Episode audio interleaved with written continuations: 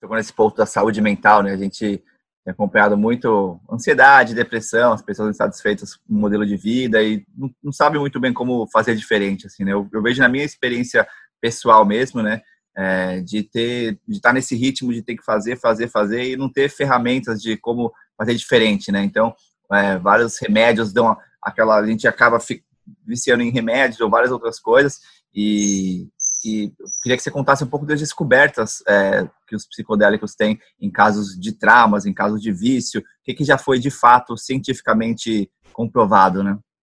Tá, essa é uma questão super importante, né? A gente está passando um processo, eu acho, a, o coronavírus e a Covid-19 agora, eles são é, o ápice de um processo de mal-estar social muito grande de uma industrialização excessiva, de cidades é, excessivamente inchadas, grandes demais, com densidade populacional alta demais, com muita violência.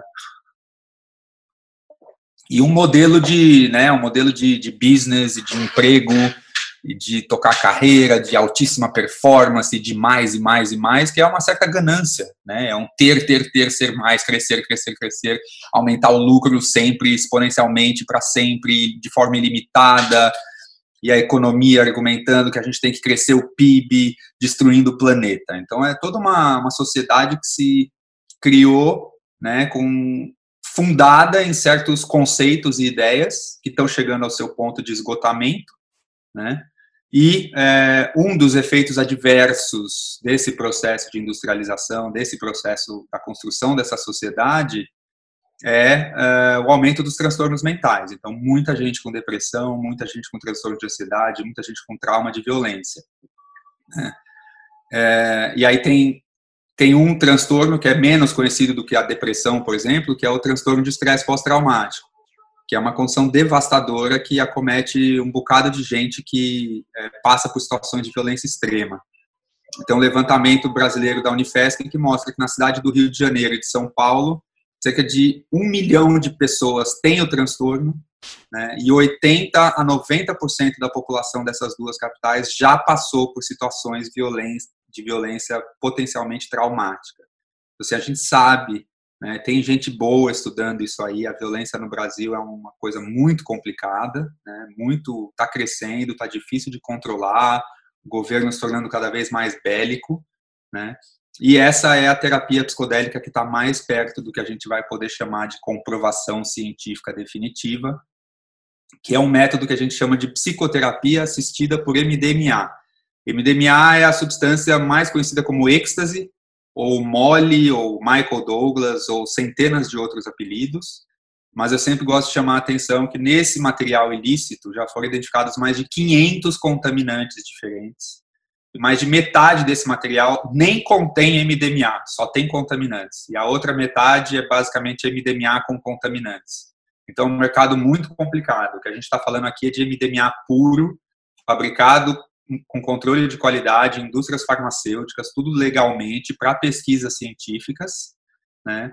E aí quem está liderando isso há mais de 20 anos é a MAPS, que é uma associação sem fins lucrativos dos Estados Unidos, é a Multidisciplinary Association for Psychedelic Studies.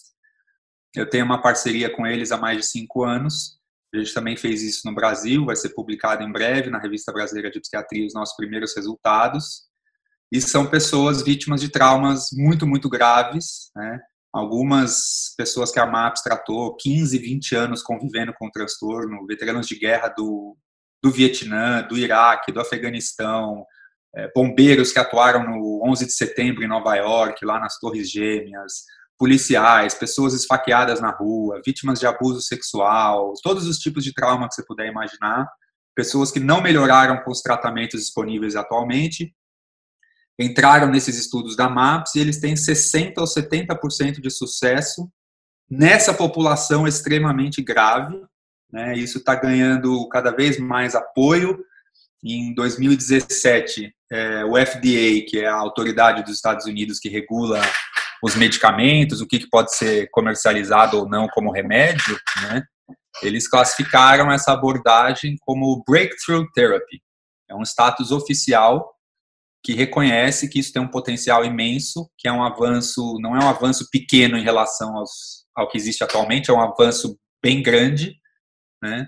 E agora, em abril ou maio desse ano, acho que foi final de abril, eles fizeram a análise intermediária do último estudo que vai levar isso à aprovação e deu o resultado que eles têm 90% de chance de sucesso nesse último estudo. Então, está praticamente aprovado, isso deve ser aprovado até o ano que vem, até o fim de 2021 nos Estados Unidos, a gente está trabalhando por isso aqui no Brasil também.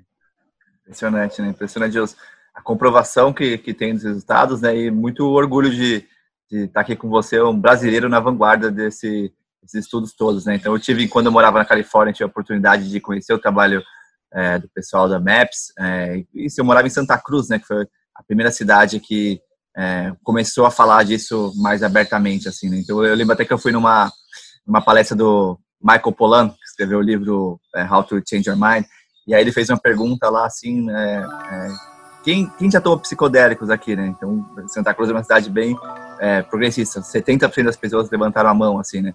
E aí ele começou a explicar, assim, como é, é era uma coisa que era, como você trouxe, né, nos anos 60 tinha estudos e comprovações, e aí teve um hiato sem ter estudos e sem e, e ter uma é, muito a, a, apontar dedo e não querer olhar para isso, e agora a gente voltou e está voltando com resultados é, muito, assim, breakthrough innovation, é uma coisa que realmente pode ajudar muita gente, né?